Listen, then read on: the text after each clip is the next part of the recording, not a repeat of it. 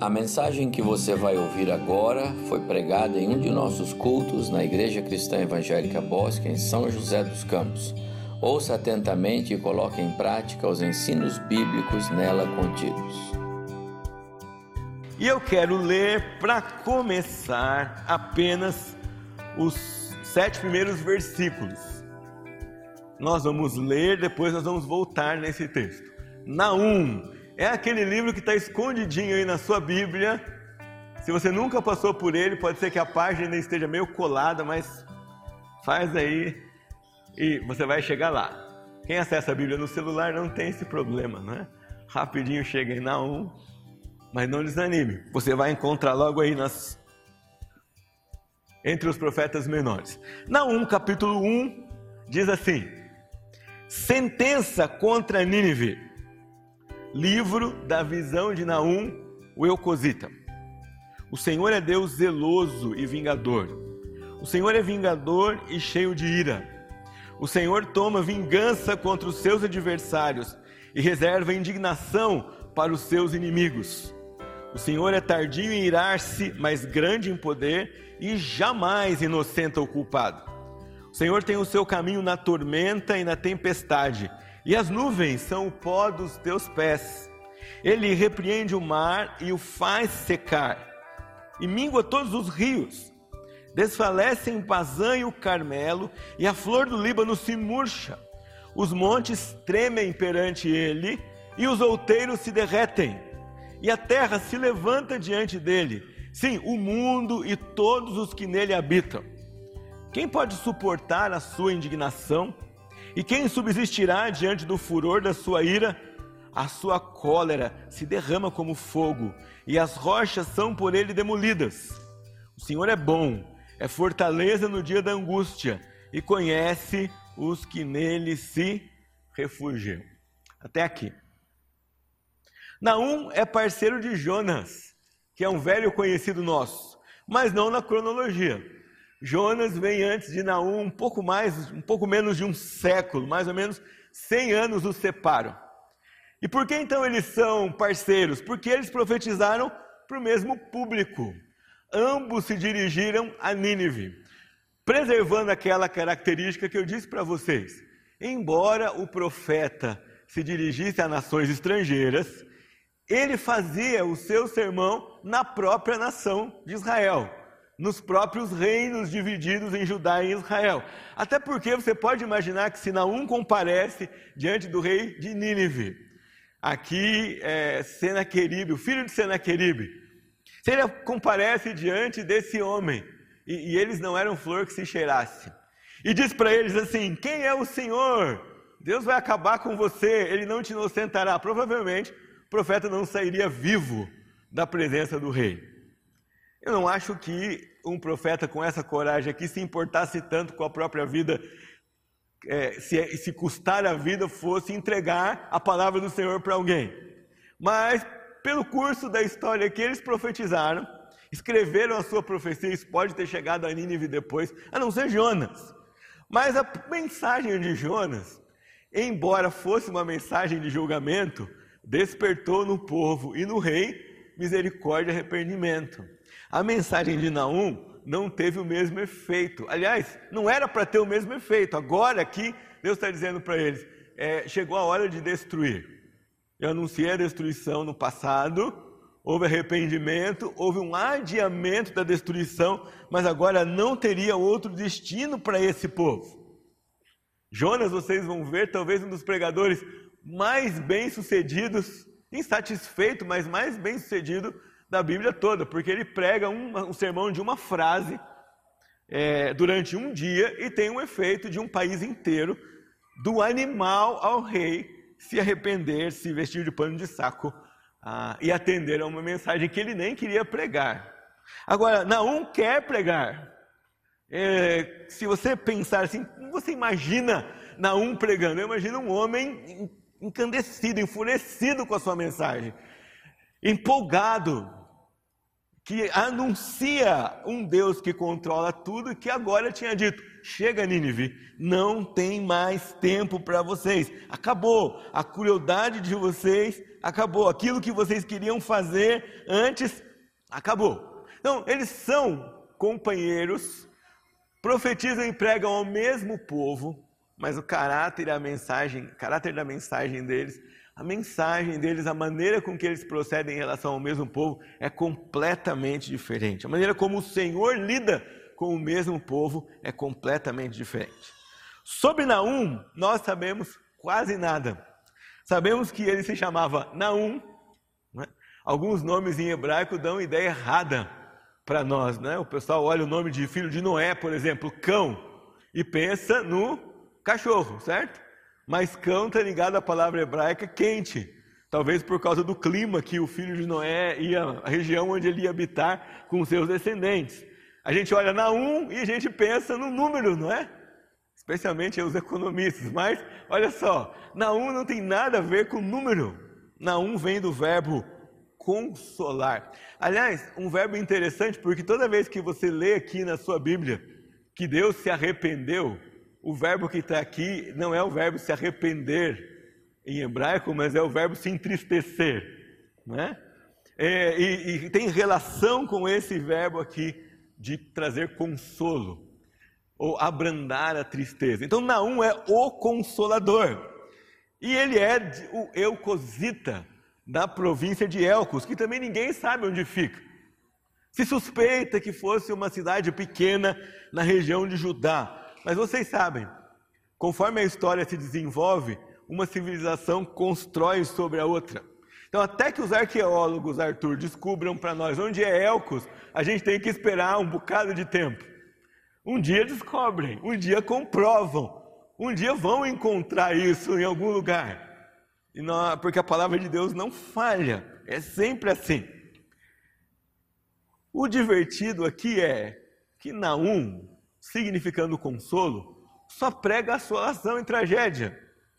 E você deve pensar, qual que é o consolo que ele traz? Se ele vem e vai dizer, olha, vocês vão ser todos mortos, devastados. Vocês vão ler comigo daqui a pouco um, um pouco do livro de Naum e vão ver, a mensagem dele é aterrorizadora, mas o nome dele diz que ele é consolador, e nós vamos entender por que um consolador traz mensagens tão duras para um determinado povo. O, o, livro de Naum também começa diferente. Nós vimos até agora a palavra do Senhor que veio ao profeta, vimos visão do profeta, mas o livro de Naum começa com sentença contra Nínive. A palavra sentença aqui no hebraico, ela traz uma ideia de um peso que é dado para alguém carregar. Na literatura profética, é uma mensagem pesada que custa ao profeta que pesa o coração, que pesa a responsabilidade. Concretamente, é isso que significava. Ou seja, não era fácil para Naum entregar àquele povo uma mensagem solene a respeito da destruição dos perversos. Cada um de nós que prega não terá dificuldade em concordar que pregar um sermão desse seria uma tarefa árdua, porque ela ele não traz nenhuma palavra suave àquele que vai ser condenado. Ele traz uma sentença, ele traz é, o resultado de um julgamento. A condenação já foi dada, agora é o anúncio de qual é a pena. Isso que é sentença. E nós continuamos pensando, puxa, todos esses elementos, sentença, tristeza, assolação, condenação, como é que isso pode servir de consolo a alguém? Ou como que alguém pode pensar que isso é consolador? Então deixa eu convidar você agora a trocar de lugar. Saia da sua vida aqui no século 21. Vamos nos colocar no lugar do povo de Israel, povo de Judá. Estamos aqui vivendo tranquilamente no Brasil e de repente uma superpotência, que eu não sei quem, não vou dar um nome, alguém aí famoso no mundo, um país resolve invadir a nossa terra. Invade aqui, como se não bastasse invadir a terra, ele quer acabar com a memória do povo brasileiro. Então o que ele faz? Ele vai lá na casa do Adalberto, pega os dois filhos dele e fala assim: eles vão embora daqui do Brasil. Traz outros dois estrangeiros e fala para eles assim: agora, Joelina e Adalberto, esses dois estrangeiros aqui são seus filhos. Eles vão, o povo brasileiro vai se casar com outros povos que nós também já escravizamos. E nós vamos fazer uma mistura grande assim de tal forma que ninguém mais tem identidade. Se coloque no lugar do povo.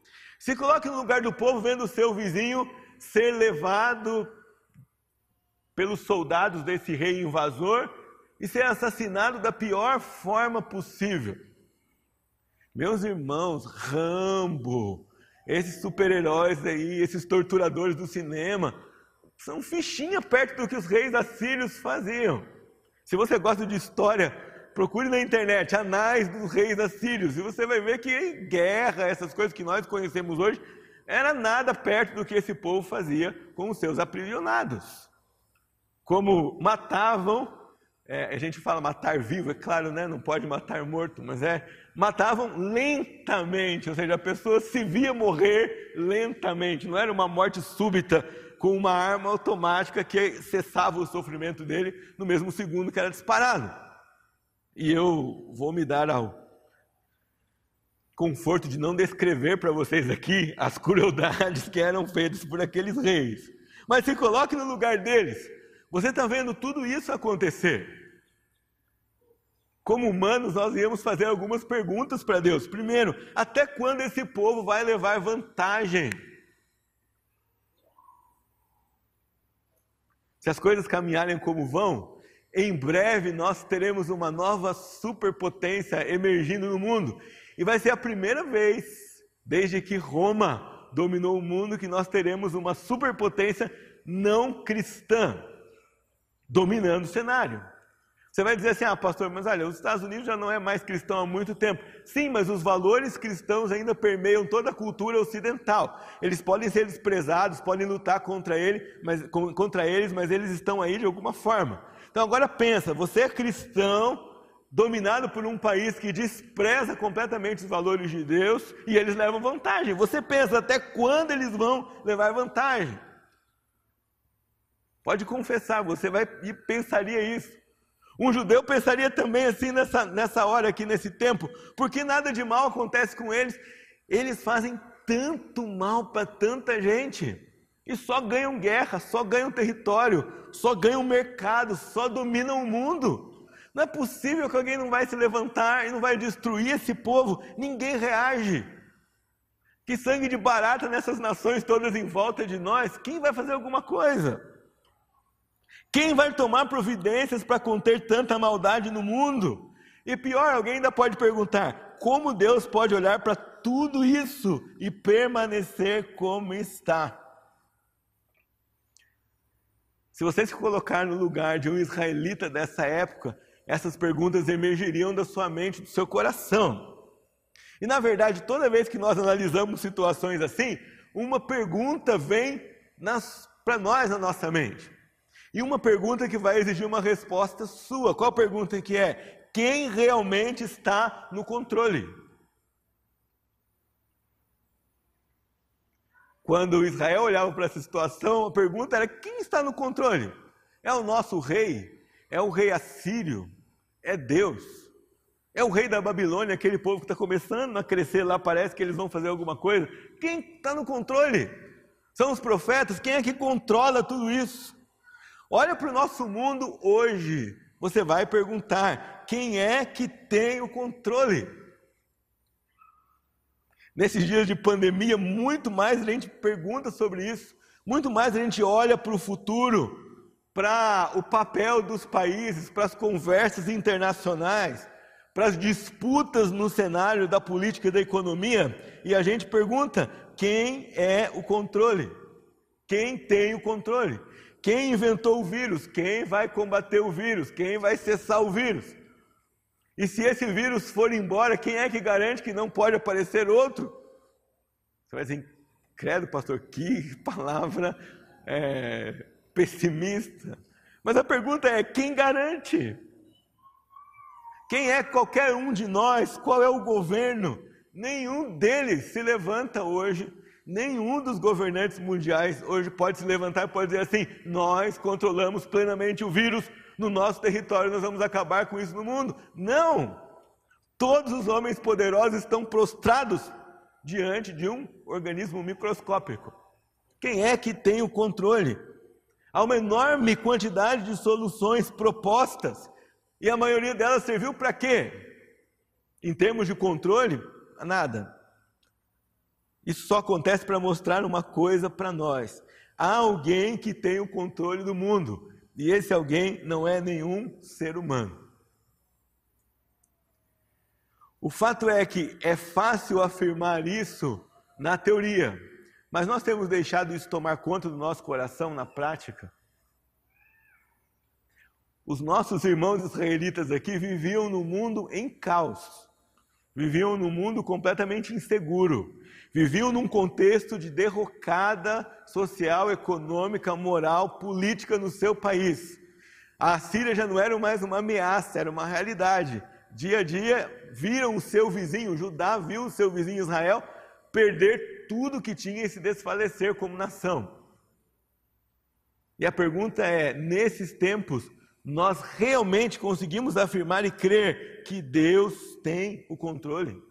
nós abraçamos isso e trazemos isso para a nossa vida, é Ele quem escolhe a hora de dar basta ou não, é Ele quem define quando as coisas vão terminar. Nós, como profeta, depositamos a nossa confiança nesse Deus que tem tudo em Suas mãos. É por isso que Naum é o consolador. Mesmo que a mensagem dele seja tão dura, ele surge no meio do povo de Deus e diz: consolem-se com essas palavras. Quem controla tudo quem tem o controle não é o rei da Síria. Ele pode fazer vocês sofrerem, ele pode oprimir vocês, mas ele não tem o controle. Há um dia marcado no qual ele vai se prostrar, ele vai se ajoelhar diante do Rei dos Reis, diante daquele que governa o mundo, diante do nosso Deus. Nós vemos hoje na chamada era da depressão, do estresse, da correria, e talvez antes da pandemia nós não nos dessemos conta ou não nos perguntássemos tão acentuadamente quem tem o controle. Talvez antes da pandemia nós não tivéssemos nos dado, nos dado conta de que outras coisas controlavam tanto a nossa vida que nós fomos deixando o Senhor de lado e fomos deixando de amar e admirar esse Senhor que tem a última palavra no mundo. É por isso que Naum aparece aqui e vai falando isso com o povo de Israel e vai conclamando o povo. Vocês querem ter esperança? Querem trazer a memória o que dá esperança para vocês? Não olhem para ninguém, não olhem para o rei, não olhem para medidas, não olhem para ideias humanas, olhe para o Senhor, porque Ele tem o controle. Traga isso à sua memória. Eu quero meditar mais com vocês nos atributos de Deus no capítulo 1. Mas para que você consiga enxergar toda a beleza do capítulo 1, você precisa olhar comigo alguns versos dos outros capítulos. Ao ler esses versos de juízo de Naum, o Senhor nos lembra que a humanidade está fora de controle, mas Deus nunca perdeu o seu controle sobre o homem. É Deus quem julga as nações e disciplina com mão firme. Nós não podemos esquecer nunca dessa verdade. O grande problema é que, às vezes, nós queremos conhecer para crer. Poxa, se Deus revelasse um pouquinho mais do plano dele para nós, né? o que é que ele está querendo com essa movimentação? Ah, por que, que ele está permitindo nesse jogo todo que um ou outro se dê melhor? Como é que essas coisas todas funcionam? Se ele explicasse um pouquinho mais, era mais fácil de crer. Alguns vão dizer e vão pensar. Mas ele só anuncia aquilo que ele vai fazer quando ele quer. Os israelitas tinham uma vantagem. Eles ainda tinham os profetas que apareciam de tempos em tempos, revelavam detalhes no plano de Deus. Você e eu hoje não temos mais esses benefícios, né? Nós não temos profetas que vão aparecer aqui e dizer assim: olha, o Senhor anuncia hoje que daqui três meses esse coronavírus vai desaparecer, não é? E não tem ninguém mais que vai fazer alguma coisa de mal contra vocês. Não acontece isso hoje, como acontecia nos dias do povo de Israel. O que o Senhor pede de você e de mim é que nós confiemos naquilo que ele vem anunciando na sua palavra, que ele não perde o controle para ninguém. E o Naum vai convidar você e eu a pensarmos não só individualmente, mas a lembrar também que o nosso Deus é um Deus que lida com nações. Ele não só lida com pessoas, ele lida com nações. Ele pune e disciplina as nações. E nesse sentido, meus irmãos, eu acho que nós cristãos brasileiros somos um pouco descuidados com, a, relação a no, descuidados com relação à nossa nação. Nós nos trancamos em nossos próprios interesses e esquecemos de que nossa nação anda se afastando de Deus, anda se afundando no pecado, anda negligenciando a palavra de Deus, anda se entregando à idolatria, anda se entregando à corrupção. E eu preciso dizer para você: se nós não plantarmos o nosso pé e não começarmos a pregar os valores de Deus na nossa nação, arrependimento, se Deus disciplinar o Brasil, disciplina todos os pecadores e nós juntos com ele. Quando uma nação sofre o juízo do Senhor, nela sofrem todos, justos e injustos. Você precisa lembrar disso quando olhar para o nosso povo.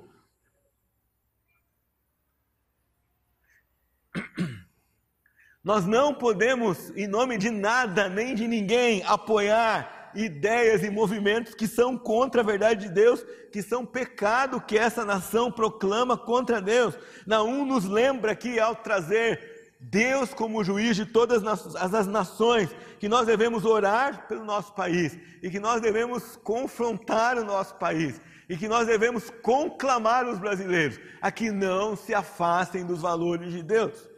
Porque toda nação que vira as costas para Deus, toda nação que apoia desejos pecaminosos, toda nação que maquina contra os valores da palavra de Deus, um dia vai sofrer as consequências daquilo que fez contra o Senhor. Isso é inevitável. O juízo de Deus chega às nações arrogantes que tentam afrontá-lo e seguem assim por um bom tempo. Olhe comigo capítulo 2, versículo 11. Onde está agora o covil dos leões e o lugar do pasto dos leõezinhos? Onde passeavam um leão, a leoa e o filhote do leão, sem que ninguém os espantasse? O leão arrebatava o bastante para os seus filhotes, estrangulava a presa para as suas leoas e enchia de vítimas as suas cavernas e os seus covis de rapina. Eis que estou contra ti, diz o Senhor dos Exércitos. Queimarei na fumaça os teus carros, e a espada devorará os teus leõezinhos. Arrancarei da terra a tua presa, e já não se ouvirá a voz dos teus embaixadores. Não interessa o tamanho e a fama de quem enfrenta o Senhor. Dois elementos do comportamento do leão são ressaltados nesse versículo: a brutalidade de suas maneiras predatórias e o seu instinto de alimentar o seu clã, sem a preocupação pelos sentimentos de sua vítima. O leão esfola e retalha a carne da sua presa sem se importar se ela tá, está viva ou morta, se sente dor ou não. Absolutamente indiferente do gemido de agonia da sua vítima, o predador enterra às vezes sem conta sua sangrenta boca na carne quente e firme e esmaga a sua presa. O profeta traz essa figura para dizer: vocês assírios são como o leão. É assim que vocês estão fazendo com o povo. A sensibilidade humana recua diante da visão de tal brutalidade entre os animais da floresta. Mas o que pode se dizer quando o homem começa a se comportar como um animal selvagem? Como é possível que um ser humano, criado para refletir a compaixão do Criador, se afunda em tais níveis de ferocidade ou de bestialidade? Além disso, a figura empregada pelo profeta mostra ou quer mostrar que os monarcas assírios eram como esses leões, famintos por fazer suas presas e emboscadas. E mais do que isso, se orgulhavam disso. Eles expunham seus os cadáveres das suas conquistas, decoravam suas salas com as peles das suas vítimas, se exibiam pela crueldade que fazia contra aqueles a quem lutavam. brutalidades, é, se comportavam não como se fossem homens, não como, como se fossem semelhantes àqueles com quem tinham que lidar. E a esses o Senhor diz: o seu dia chegou, chega. Capítulo 3, olhe comigo, versículo 14. Né? Versículo 15, perdão.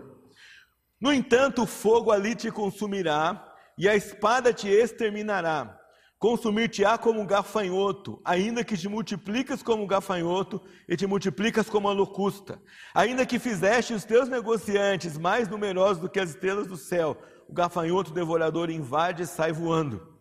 Os teus príncipes são como os gafanhotos, e os teus chefes como os gafanhotos grandes, que se acampam nas sebes nos dias de frio.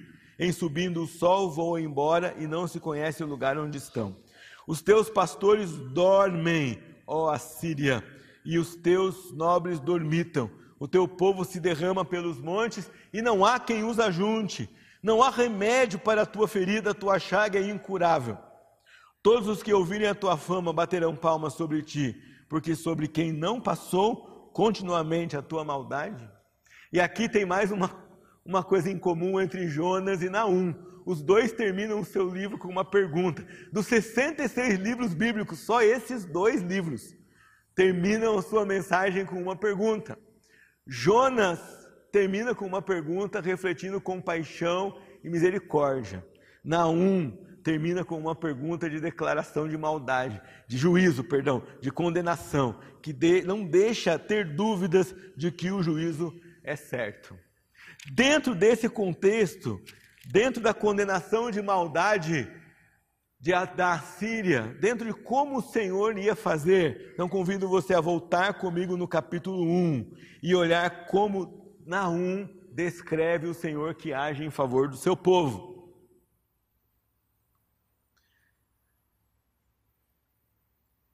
Deixe-me só fazer uma observação para você.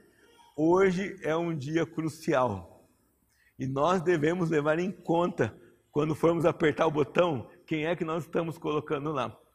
Porque se nós colocarmos gente que promove os valores contra Deus, nós estamos atraindo juízo para a nossa nação. Fecha parênteses, voltemos para capítulo 1, Naum, capítulo 1. Versículo 2: O Senhor Deus é zeloso e vingador. Na, no hebraico, literalmente, seria o Senhor Deus é ciumento e vingador.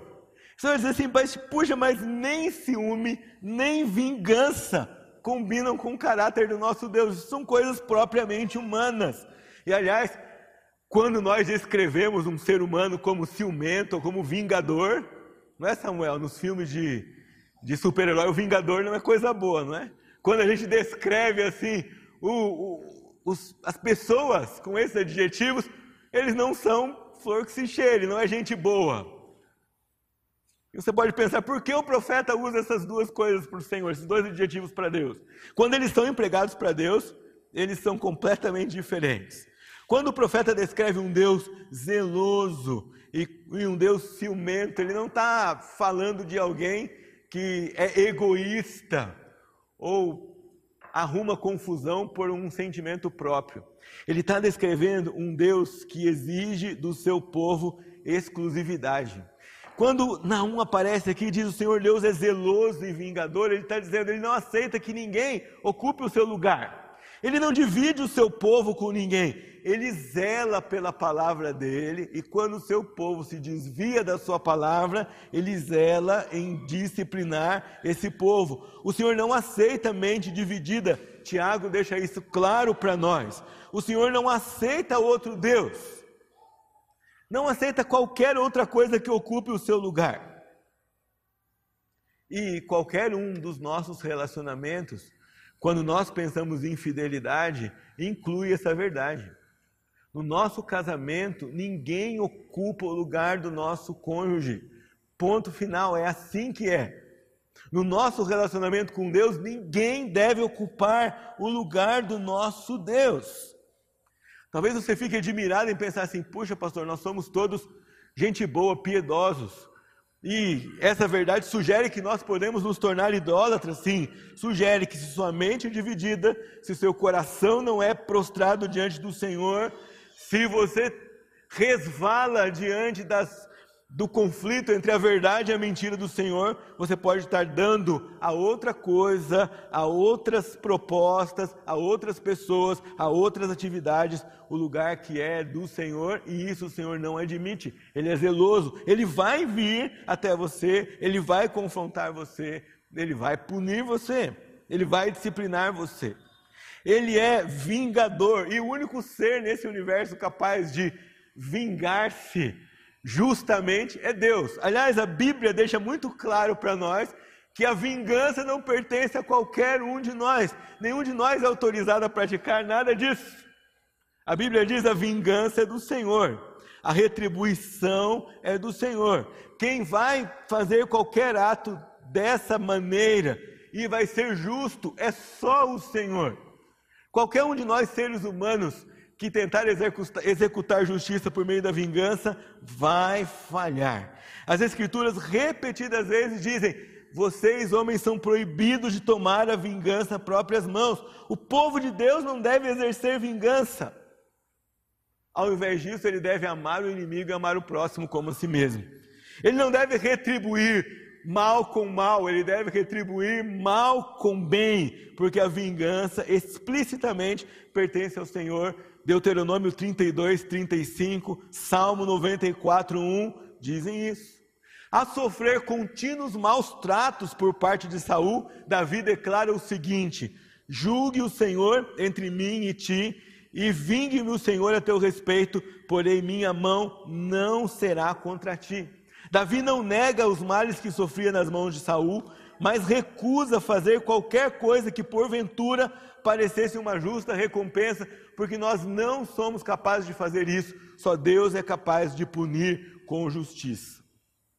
O profeta diz: acalme o seu coração, porque o Senhor Deus vem, e Ele é Deus zeloso. Ele vai dizer mais para frente: Ele cuida dos seus, Ele cuida daqueles que são devotados exclusivamente a Ele, e Ele é aquele que é capaz de exercer a justiça na, no quesito de punição. O povo não, você e eu não. Pelo contrário, nós somos chamados a ter outro tipo de atitude. Nos versículos de 4 a 6, o profeta, no finalzinho do 3 já, o profeta começa a descrever a soberania de Deus, não só nos propósitos, não só no governo, mas em toda a criação. Olha o que ele vai dizer no versículo 3: O Senhor é tardio em irar-se. E às vezes alguns de nós ficamos impacientes com isso, não é? Por que é que o Senhor não se ira logo? Não é? Por que, que não chove em determinados dias de eventos que são uma afronta às verdades do Senhor? Né? Podia chover, acabar a luz, não acontecer. Nós, seres humanos, mantemos isso no nosso coração, mas aqui diz: o Senhor é tardio em irar-se, ele tem paciência, mais grande em poder e jamais inocenta o culpado. Ele não é injusto. E agora vem descrevendo: o Senhor tem o seu caminho na tormenta e na tempestade e as nuvens são como o pó dos seus pés. Vocês conseguem imaginar isso, meus irmãos? O profeta está dizendo que a nuvem é para Deus como essa poeirinha que a gente pisa aqui enquanto a gente anda. Que Deus grande você serve, que Deus grande você adora. Vai dizer aqui que ele repreende o mar. Você consegue imaginar isso? Se você nunca pensou nisso, a próxima vez que você for para a praia, não é? Você não vai levar sua Bíblia, seu celular, eu sei que você leva. Abre lá em Naum e lê diante daquela imensidão de água. Ele repreende o mar. Nós estávamos tomando um banho de mar esses dias, de repente apareceu um ser gigante que nós não sabemos o que era. Também nós não ficamos lá para ver, pastor, nós só demos no pé, vinha de longe uma coisa enorme. E aí a gente falou: não vamos ficar aqui, não, vamos sair. E de longe a gente via aquela coisa grande se movimentar. E era só um dos seres que vivem no mar. Agora imagina o mar inteiro. O profeta está dizendo: ele tem nas suas mãos o mar inteiro. Ele repreende o mar e o faz secar. Tem que começar para vocês, eu não consigo nem imaginar o que é isso.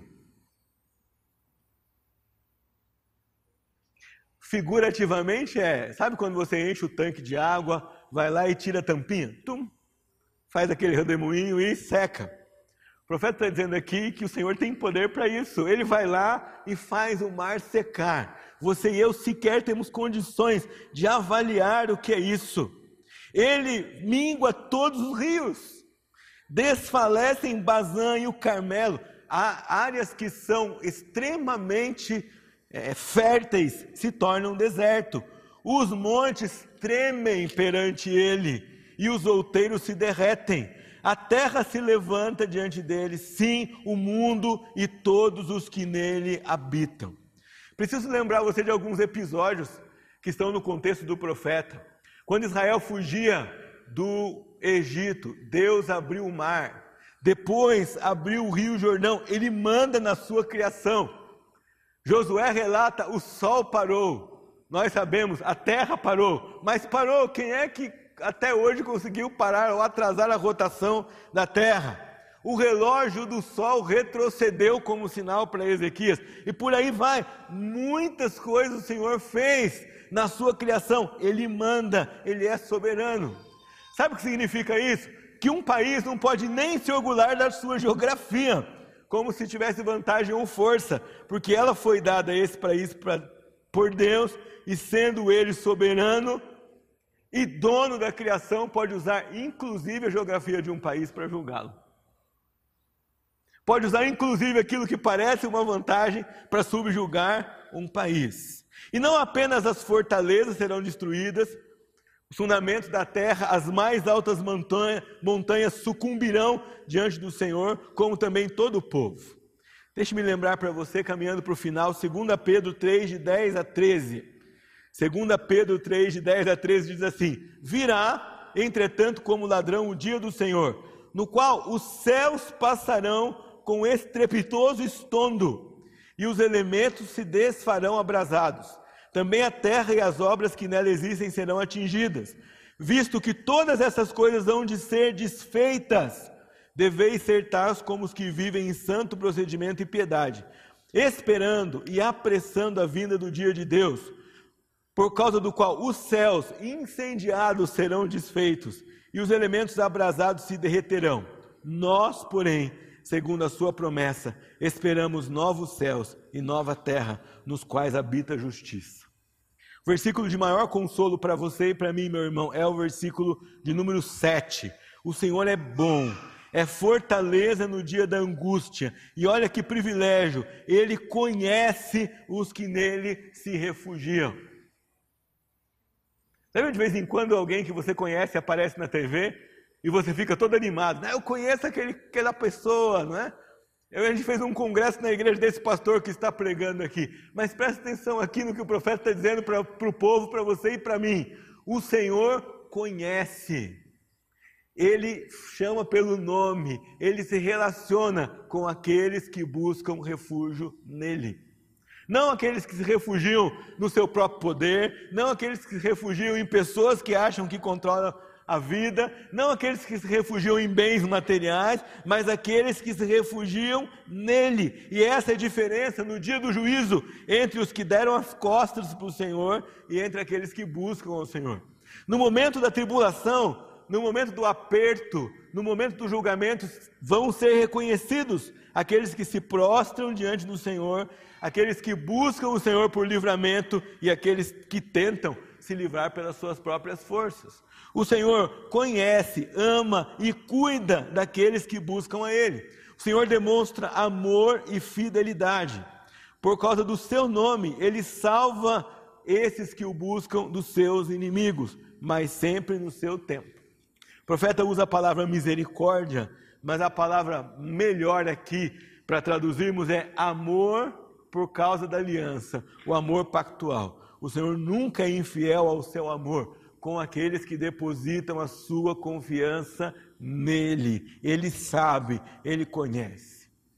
Já pensou que maravilha viver assim, pensando num Deus que nos ama, que nos conhece, que cuida de nós, mesmo quando não entendemos as circunstâncias desfavoráveis ao nosso redor? Segundo Crônicas 7:3 diz assim: Todos os filhos de Israel Vendo descer o fogo e a glória de Deus sobre a casa, se encurvaram com o rosto em terra sobre o chão e o adoraram e louvaram o Senhor, porque Ele é bom, porque a sua misericórdia dura para sempre. Esdras 3,11 diz assim: cantavam alternadamente, louvando e rendendo graças ao Senhor com estas palavras: Ele é bom, porque a sua misericórdia dura para sempre sobre Israel. E todo o povo jubilou com altas vozes, louvando ao Senhor por se terem lançado os alicerces da sua casa. Salmo 106:1 Aleluia, rendei graças ao Senhor, porque ele é bom, porque sua misericórdia dura para sempre. E Salmo 136:1 Rendei graças ao Senhor, porque ele é bom, porque a sua misericórdia dura para sempre. Naum nos adverte: o lugar de Deus é exclusivo, ele não reparte com ninguém.